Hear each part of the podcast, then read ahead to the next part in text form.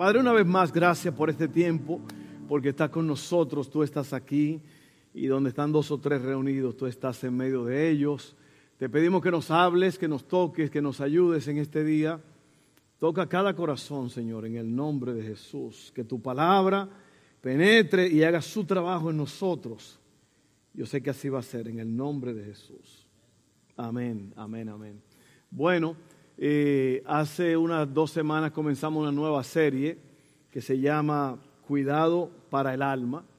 Cuidado para el alma. Eh, hoy estamos en la tercera semana y vamos a hablar sobre este tema, el descanso. Descanso. Todos necesitamos descanso. Y la, el alma es un asunto complicado. Yo estaba leyendo en el Salmo 42 el salmista David dice en este salmo y usa eh, tres veces la, la palabra, ¿por qué te abates, oh alma mía, y te turbas dentro de mí? Otra versión dice, ¿por qué estoy tan desanimado? Y tres veces lo dice. Y luego dice, él mismo se responde, espera en Dios, espera en Dios, porque aún he de alabar. Entonces el alma, eh, el alma es el verdadero tú, es quien tú eres, es el asiento de las emociones. El alma es el centro de tu vida. Y hemos estado hablando de eso, de cómo cuidar tu alma, así como uno cuida eh, las plantas. ¿A cuántos se le han muerto las plantas en este calorón que ha habido? en mi casa la mitad de las plantas se fueron a pique porque con estos calorones ni, ni echándole agua se, eh, se mueren. Y, pero hay que proteger las plantas. Todo, oiga bien, esto es una ley del universo, es que todo lo que se descuida se deteriora. Amén. Todo lo que se descuida se deteriora. Entonces, por eso estamos hablando sobre cuidado para el alma. Y yo, yo espero que cada uno de ustedes oiga bien estas palabras porque yo creo que son son y serán de gran bendición para cada uno de nosotros. Amén. Vamos a empezar entonces y voy a poner el ejemplo de... Y antes de, seguir ahí, hay, hay muchos problemas. Creo que la semana pasada se habló sobre la depresión. Hemos estado hablando sobre tantas cosas que suceden. El mundo está upside down. ¿Cómo se dice eso en español? Patas arriba, de cabeza. ¿Ok? Eh, el mundo está críticamente mal y es por eso porque la gente ha descuidado su alma. Pero para eso estamos aquí, para hablarte y, y yo creo que eso es, es muy importante yo decir esto. Nosotros estamos aquí ahora mismo un gran grupo de gente, la iglesia está llena, los muchachos están allá arriba recibiendo su clase y estamos aquí para aprender. Hemos cantado, hemos adorado, eh, hemos ofrendado. Ahora estamos hablando, charlando un poco. Vamos a predicar este mensaje. yo no creo que va a ser muy largo. Después del mensaje vamos a orar. Prepara tu corazón. Porque en realidad esto, eh, eh, venir a la iglesia es un tipo de... Es, tú creces porque estás con los hermanos, como te dije hace un rato, pero a la misma vez estás aprendiendo. Estás aprendiendo y en el proceso estás creciendo y en el proceso te estás sanando. Es, una terapia. Es como cuando uno va a un lugar para descansar y para restaurarse. Bueno, eso es lo que es la iglesia. Y tú has venido al lugar correcto en esta tarde. Pon tu confianza en el Señor, pon tu fe en Jesús y vas a ver que las cosas en realidad van a cambiar. Amén. Yo lo creo, yo lo creo. Eh, entonces vamos a poner este ejemplo. La, la idea de un reinicio, un reset, reinicio. Esa palabra se empezó a usar en los últimos, no sé, 10, 12 años, 15 años probablemente, con las computadoras, luego llegó el teléfono inteligente y las tabletas. Y todas estas cosas, todos estos aparatos trabajan con un programa están programados. Entonces, esos programas, cuando usted enciende un teléfono celular, cualquier aparato electrónico hoy día, sigue una secuencia, un patrón de eh, mensajes, de códigos que se les da y es una programación. Y un mensaje sigue al otro, sigue al otro, sigue al otro, y usted tiene la pantalla encendida, tiene todas las aplicaciones, y usted empieza a trabajar, usted hace esto. Pero para poder hacer eso, tiene que encenderse la máquina. Entonces, cuando en el proceso esos programas no son perfectos como nosotros y tu alma no es perfecta, hay lo que le llaman un glitch. ¿Cómo se dice glitch en español? una interrupción.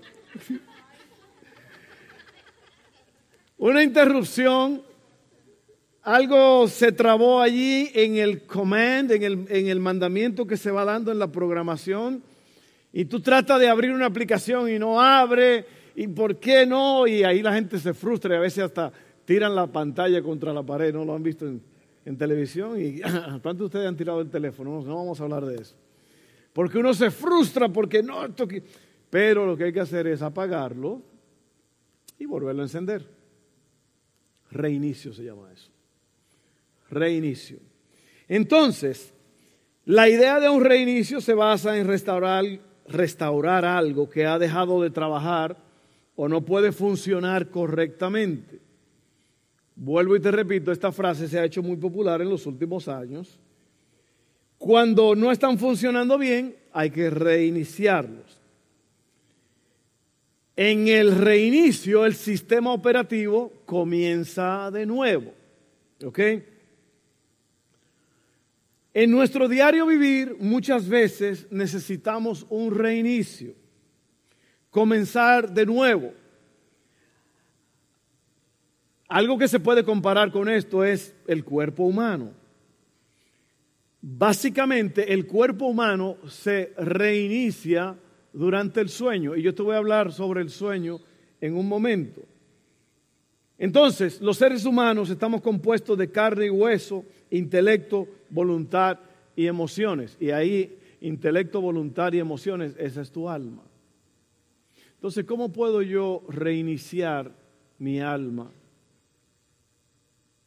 El salmista dijo, ¿por qué te turbas, oh alma mía, dentro de mí?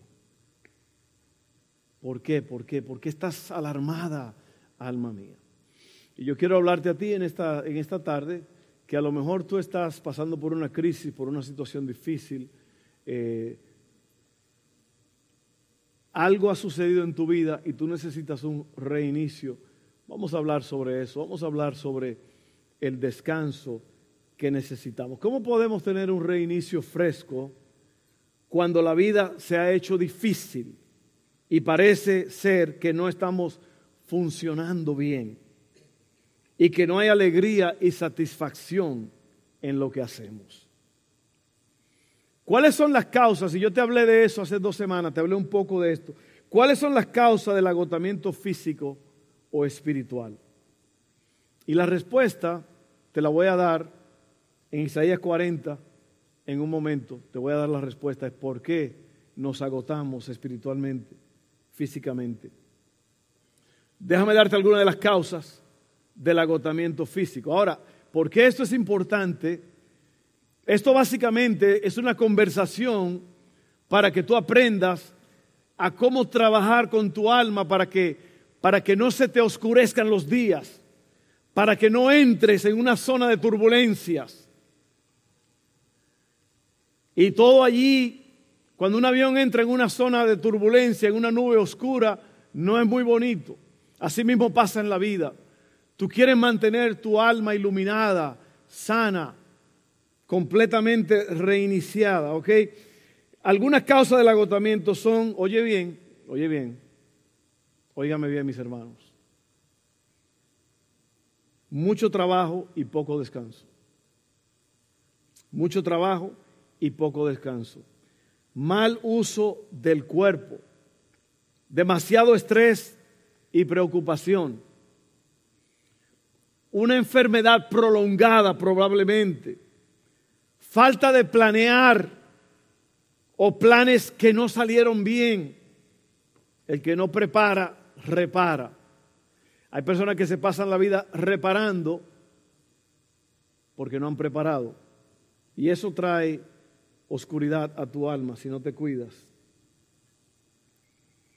Expectativas no realistas. Cometer el mismo error vez tras vez esperando diferentes resultados.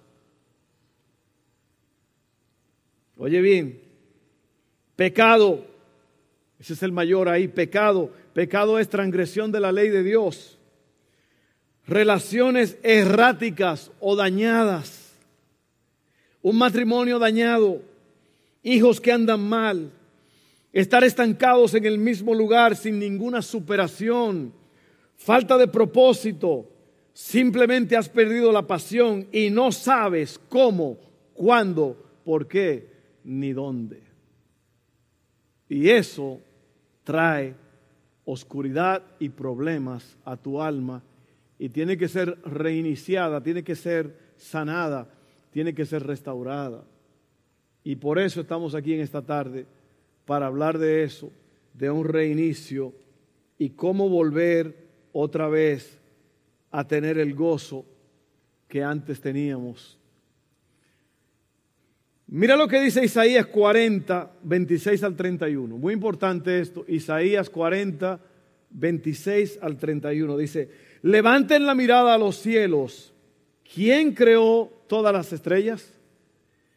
Él las hace salir como un ejército, una tras otra, y llama a cada una por su nombre.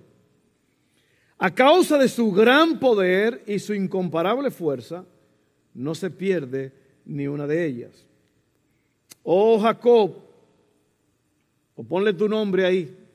Oh Juancito.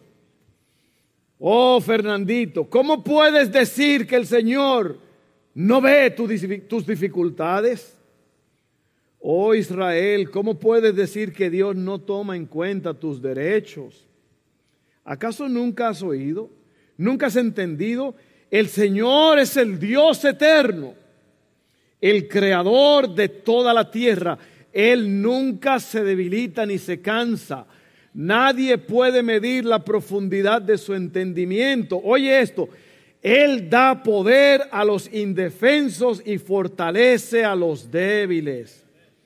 Hasta los jóvenes se debilitan y se cansan y los hombres jóvenes caen exhaustos. En cambio, los que confían en el Señor, encontrarán nuevas fuerzas, volarán alto como con alas de águila, correrán y no se cansarán, caminarán y no desmayarán.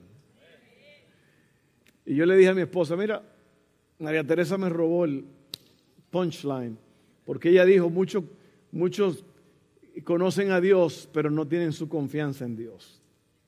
O saben de Dios, diría yo, porque en el conocimiento está la confianza. Oye bien, los que confían en el Señor. Y yo creo que ahí está el descanso del alma. No en que, no cuando te mueras, que, que en paz descanse, una vez Seila estaba orando, estaba chiquita, estaba orando para acostarme. Dijo, Señor, que descansemos en paz. Y yo le dije, no, no, no, no, tranquilo.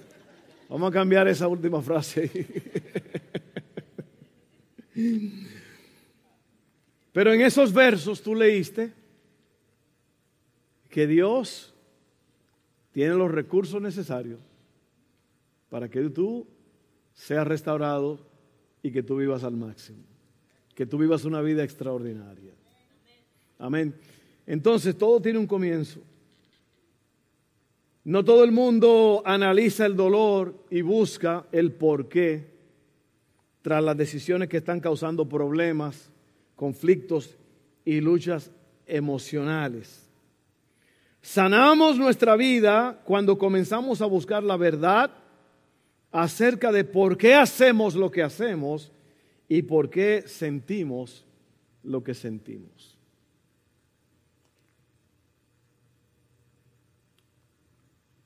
Ahí está, yo creo que ahí está la clave. Hay que confiar en el Señor, pero ¿Por qué, pasa, ¿Por qué me pasa lo que me pasa?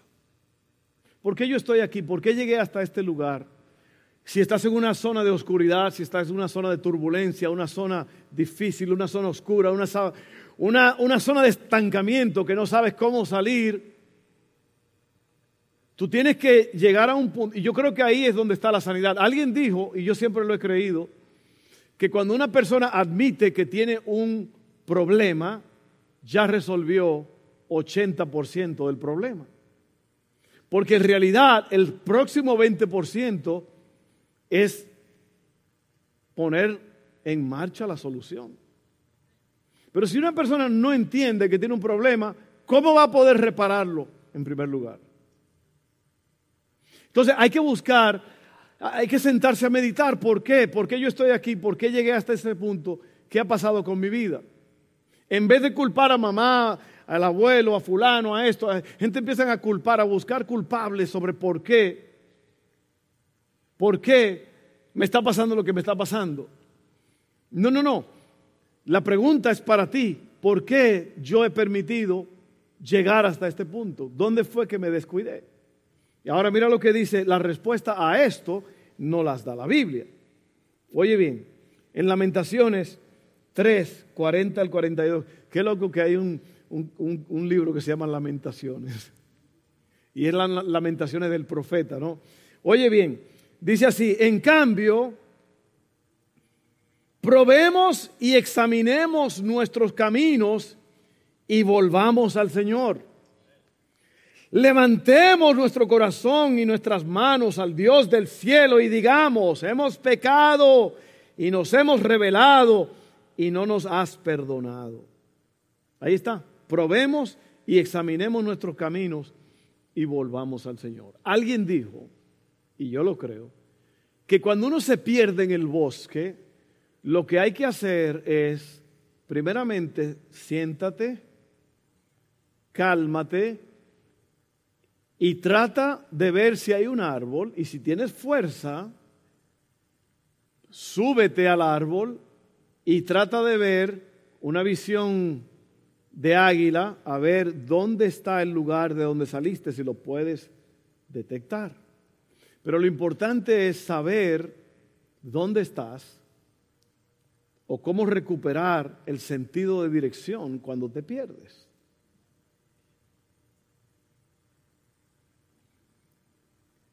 Oye bien, el descanso se basa en poner tu confianza en Dios. La confianza se obtiene en la intimidad con Él. La confianza se obtiene en la intimidad con Él. Y voy a poner, voy a hacer aquí un, un paréntesis. Nadie en esta tierra va a llegar a entender las cosas de Dios, los misterios de Dios, la palabra de Dios, a menos que tenga intimidad con Dios. Se lo he dicho antes y vuelvo y se lo repito. Porque es que eh, nosotros no hablamos el lenguaje de Dios. Cuando estamos en intimidad con Dios, aprendemos el lenguaje de Dios. Mientras yo estaba caminando hoy en el parque, yo, yo le decía al Señor, Señor, yo quiero oír tu voz, yo quiero aprender a oír, a detectar tu voz para que cuando tú me hables yo pueda entender qué es lo que tú me estás diciendo. Y en el libro de, en el libro de Santiago, creo, capítulo 3 o 4, dice, acérquense a Dios y Él se acercará a ustedes. ¿Te das cuenta que en verdad hay una frase que yo uso y mi esposa la usó la semana pasada? Es que hay una solución espiritual para cada problema. Hay una solución espiritual para cada problema. El asunto es que hay que buscarla. Hay que, hay que arrodillarse, hay que, hay que buscar la forma de encontrar qué está pasando conmigo, qué pasa con mi alma, por qué yo estoy aquí, por qué yo estoy deprimido, por qué yo estoy turbado, por qué yo estoy tan desanimado, por qué, qué, qué cómo llegué aquí, cómo puedo salir. Yo te voy a decir cómo salir. Vamos a hablar sobre tres cositas aquí para poder descansar en Dios. para poder salir adelante. Oye bien esto. Número uno, el Señor es mi fuerza y mi ayuda. El Señor es mi fuerza y mi ayuda. ¿Ok? Aquí está la esperanza del ser humano. Dios es el que sostiene el universo con su poder. Tienes que buscar a Dios y establecer una relación con Él. El Salmo 121, 1 al 8 dice, a las montañas levanto mis ojos. ¿De dónde ha de venir mi ayuda? Mi ayuda proviene del Señor, creador del cielo y de la tierra. No permitirá que tu pie resbale. Jamás duerme el que te cuida. Jamás duerme ni se adormece el que cuida de Israel. El Señor es quien te cuida. El Señor es tu sombra protectora. De día el sol no te hará daño ni la luna de noche. El Señor te protegerá de todo mal, protegerá tu vida. El Señor te cuidará en el hogar y en el camino desde ahora y para siempre. El Señor es tu fuerza y tu ayuda. Qué tremendo, ¿eh? Qué bueno es Dios. Pero hay que... Ay, esto es, esto es difícil porque en realidad yo le, yo le he dicho esto antes, pero hace como dos años y medio yo pasé por una situación en la cual Dios me puso jaque mate. ¿Ok? Dios me puso en una situación donde me dijo, ¿te quedas o subes? ¿Qué vamos a hacer? Yo estaba allá en el camión orando y el Señor me mostró y me dijo, ¿qué vamos a hacer con este asunto? Porque yo necesito yo necesito que tú te pongas las pilas y que tú... Porque lo que pasa es esto, mira, si tú no estás, si tú no estás caminando con Dios, tú puedes estar sentado aquí y estar perdiendo tu tiempo. Si tú no tienes una relación con Dios, a ti lo que te entra por un oído te sale por el otro. Por eso es que, o sea, tú no puedes querer, tú no puedes querer la gloria de Dios, el poder de Dios, la vida de Dios, los ángeles de Dios y vivir ajeno a la vida, a la voluntad y los propósitos de Dios. No, it doesn't match, no tiene sentido. No tiene sentido. Nosotros salimos de, de allá del sur de México la semana pasada. La tormenta esta, ¿cómo se llama? Idalia. ¿Cómo se llama la tormenta? Idalia. Así se llamaba una vecina de allá de la casa, que era así un huracán. No, no se crea. Nosotros estábamos allí en esa región y esa tormenta ahí nació, ahí nació, ahí nació, ahí estaba, se quedó ahí varios días. Y el día que nosotros salíamos en el avión, todavía estaban ahí las bandas, las bandas de la tormenta estaban ahí. Y el piloto dijo, bueno, cuando salgamos vamos a tener un poco de turbulencia porque usted sabe cómo es, que esto, es una tormenta que está aquí. Yo, en realidad, yo, yo, yo, pienso en el, en el en lo que ellos piensan. O, sea, yo, yo siento que si ellos creen que pueden salir, pues pueden salir. ¿Ok? Y, pero yo le dije al Señor, Señor, mantén este avión eh, tranquilo toda la trayectoria para que lleguemos bien y no haya ningún percance ni nada. Y salimos en esa tormenta. Y sabe que ese avión no se movió nada. Cero. Y cuando estamos ya casi aterrizando aquí, y eso siempre me conmueve. Cuando uno viene de esa parte del Golfo de México, el avión entra por la gran isla, por allá por Gran Isla en Luciana, y se ve la gran isla y se ve todo. Y el problema que yo tengo siempre es que cuando él va a aterrizar en New Orleans, está el río Mississippi. Y yo siempre le pido al Señor, Padre, que el piloto acelere ahora, porque como que él está muy bajito, como que él se va a tirar en el Mississippi. Y, no, le da un acelerón ahí, uy, ahí mismo está la pista. Pero lo que te quiero decir es que, ¿cómo se atreve un hombre? ¿Cómo se atreve un hombre que ocupa un pie cuadrado en, el, en, el, en la tierra pedirle a Dios del universo que sostenga las alas de un avión y Dios le contesta. ¿Por qué? Porque ese ser que está ocupando ese espacio de un pie cuadrado tiene una vida temerosa de Dios y camina con Dios y a esa gente Dios los oye. Dios los saca de problemas. Dios los saca de situaciones difíciles. Clamarás y dirá él, heme aquí, dice la Biblia en Isaías. Pero tú no puedes querer vivir una vida de pecado, una vida de lujuria, de problemas, de, locura y después querer entonces que Dios te cumpla. No se puede, pero atrévete a creerle a Dios, atrévete a caminar con Dios, atrévete a, a, vivir una vida santa con Dios en el poder del Espíritu Santo y vas a ver que lo vas a oír, lo vas a ver y lo vas a sentir todos los días de tu vida. Y ahí está la gran desconexión del ser humano con Dios, que el ser humano quiere seguir haciendo y deshaciendo, pero quiere que Dios lo bendiga. Como me dijo una vez una mujer a mí que el matrimonio se le estaba yendo a pique, una gente que no conocían a Dios, no tenía ninguna relación con Dios, y esta mujer viene y me pregunta, ¿por qué Dios está permitiendo que se me destruya mi matrimonio? Dios. ¿Por qué tú estás metiendo a Dios, el Dios que tú ni crees, ni lo oyes, ni lo buscas, ni le sirves? ¿Cómo ahora Dios es el responsable de que tu matrimonio se está cayendo en pedazos?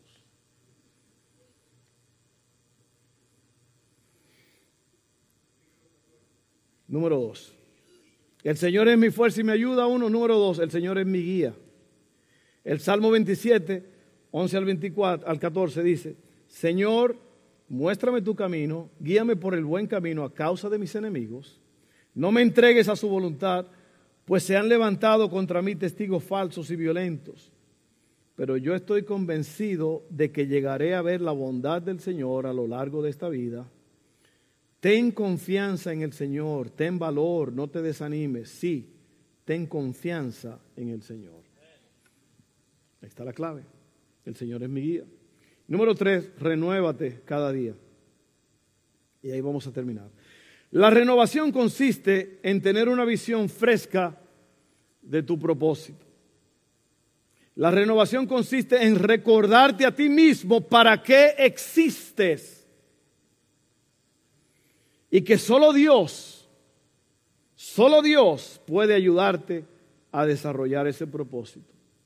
Sin la ayuda del Espíritu Santo, esto no se puede.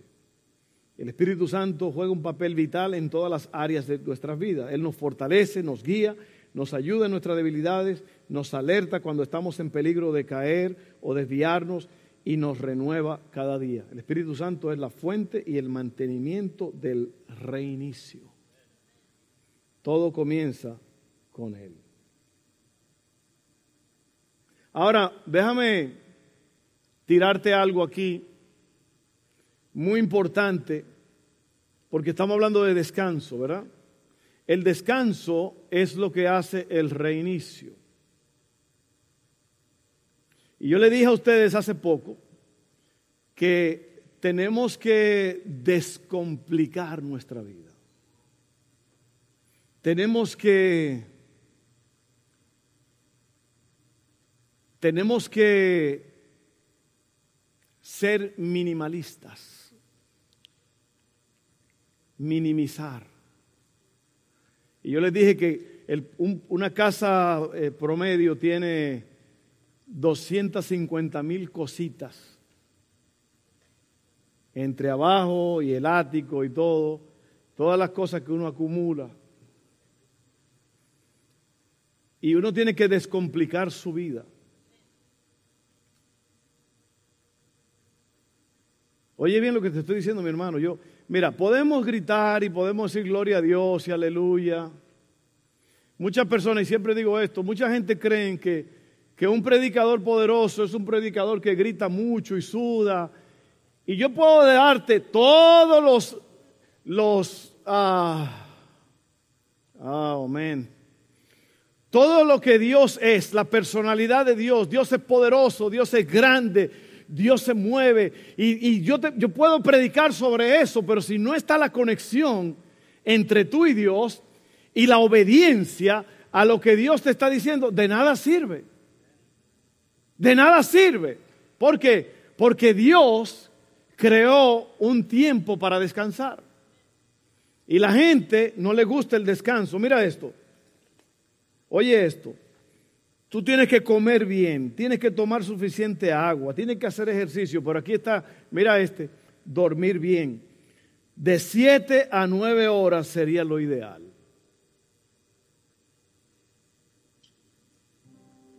Te voy a decir por qué. Mientras tú duermes, el cuerpo se repara solo y el sistema inmunológico se recarga. Los órganos principales son restaurados y las células viejas son reemplazadas por nuevas. La mente se relaja ordenando los pensamientos, creando así un estado mental saludable.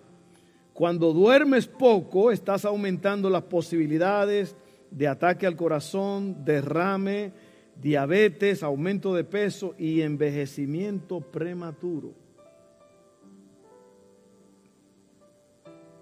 Entonces, estamos hablando de descanso. Tú tienes que descansar, mi hermano. Se nos ordena que descansemos, que disminuyamos la velocidad, que enfoquemos nuestra atención más allá de lo que estamos logrando con todo nuestro trabajo. Desconéctate del trabajo para poder volver a conectarte con el Señor. Eso se llama la ley de la hamaca. ¿Cuántos se han metido en una hamaca? ¿Sabe cuál es la ley de la hamaca? Que estás descansando, pero estás mirando hacia arriba. A menos que usted sea medio raro y se acueste boca abajo en una hamaca, eso, eso ya sería algo raro. Sí, porque hay gente que se ponen así como, tiran los brazos y las piernas hacia abajo y están boca abajo en la hamaca.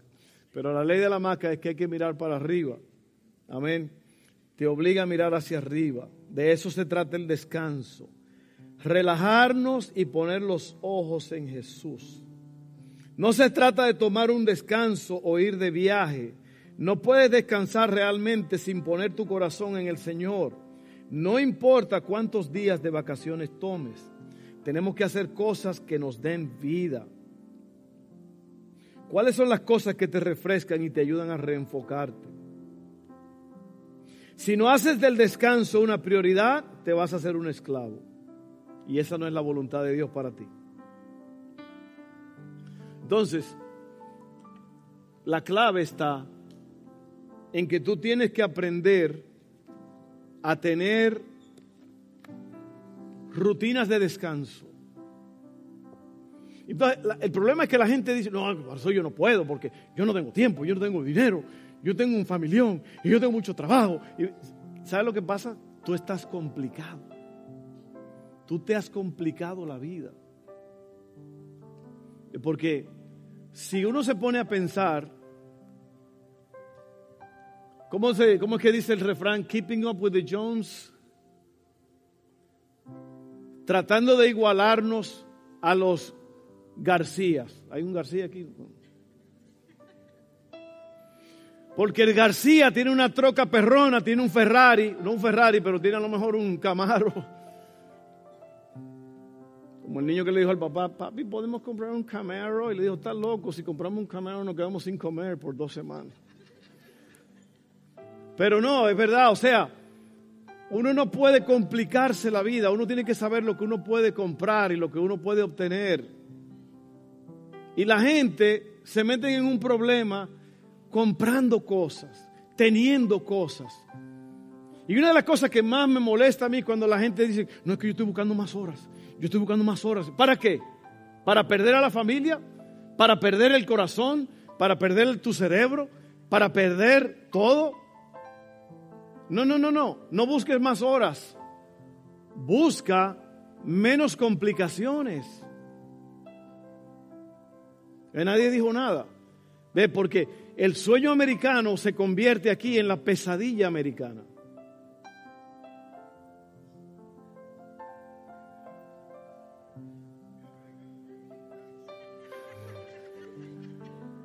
Oh, sí. No, es que yo quiero, yo quiero como este. Que, ¿Para qué? Yo oí un, anuncio ayer, un anuncio de la BMW, The Ultimate Driving Machine. Y dice, para que en este verano puedas llegar a la playa en tu BMW, pero asegúrate que la gente todavía está en la playa cuando llegues allí, para que, para que te vean. Porque eso es lo que pasa. La gente viste para que lo vean. La gente compra para que lo vean. La gente vive en una casa para que lo vean. Manejan para que lo vean. Se pone tenis para que lo vean. ¿Por qué? Porque la gente está, tiene una falsa identidad y quiere alimentar ese ego, ese orgullo. Mírenme, miren lo que yo he hecho, miren lo que yo tengo. Y se lo está llevando el diablo.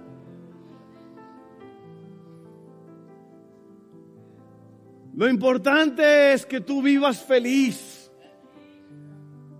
No te compliques. Tú no necesitas un carro. No, es que los carros hay que comprarlo y se meten en una camioneta de 70 mil, 80 mil dólares porque no hay que tener un buen vehículo. Eso es mentira. Eso es lo que pasa que usted quiere un vehículo nuevo para que lo vean. ¿Se da cuenta? Usted quiere presumir.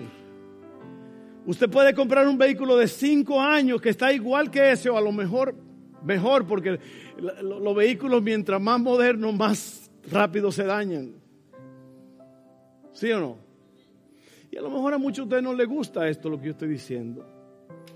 Pero usted tiene que dejar de pensar en gastar tanto dinero y disminuir la velocidad para poder vivir bien, feliz, tranquilo. Hay una frase muy simple que dice, las cosas se hacen cuando se pueden. Entonces descansa. Si te quieres ir a la playa, ve. Haz un plan. Pero desconéctate. Hay gente que se van a la playa o se van a un lugar a, a descansar y están ahí en el teléfono todo el día me llamó fulano, y me llamó fulano, y ahí está en la playa.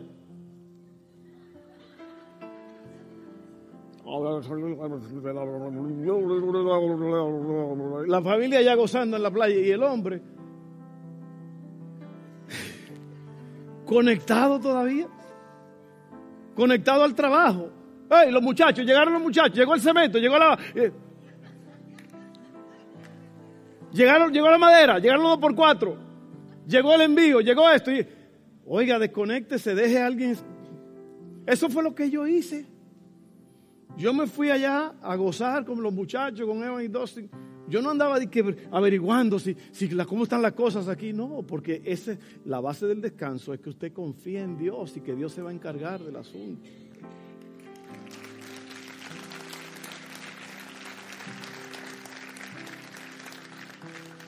Bueno, vamos a orar. Amén. Vamos a orar. Eh, hay una oración que yo quiero hacer antes de, venir al altar y es que es la oración de, de aceptar al Señor Jesús como tu Salvador, porque si no lo aceptas como tu Salvador, te vas a perder. Y te vas a ir a un lugar de perdición por toda la eternidad. Y de ahí no hay salida. Oye, ¿sabes?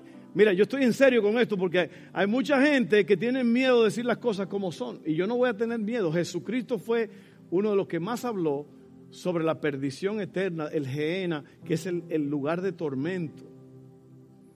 Es más, el Señor Jesús dice en, en Mateo 5 que si tu ojo, dice que no cometas adulterio ni siquiera en tu corazón, dice, si tu ojo te es ocasión de caer, sácalo y si tu mano te es ocasión de caer, córtala, porque es mejor entrar tuerto o manco al cielo que entrar con las dos manos al infierno. El Señor Jesús habló de esto. El infierno es una realidad, mi hermano o mi amigo, y si tú no aceptas al Señor Jesús hoy y tú te mueres más tarde, te vas de cabeza al lugar de perdición. Te vas a un lugar de tormento, una, una, una, un lugar de la antesala, ahí está todo en la palabra. Hay mucha doctrina ahora diciendo que el infierno no existe, que eso, que eso es mentira. El Señor Jesús habló de eso. Así que yo quiero darte esa oportunidad. Todos vamos a orar juntos, todos, todos, todos. Oren conmigo ahora mismo. Si usted nunca ha hecho esa oración, usted más hágala. Todos juntos. Padre, creo en Jesús. Él es el Salvador. Él vino y murió por mí. Tomó mi lugar. Yo me arrepiento. Confieso con mi boca y creo en mi corazón que Jesucristo es el Señor, que Él murió y resucitó. Y yo creo eso y lo acepto. Perdóname, Padre. Límpiame de toda maldad. Hazme una nueva persona. Y por esa confesión, ahora mismo, yo soy salvo. Gracias, Padre. En el nombre de Jesús. Amén.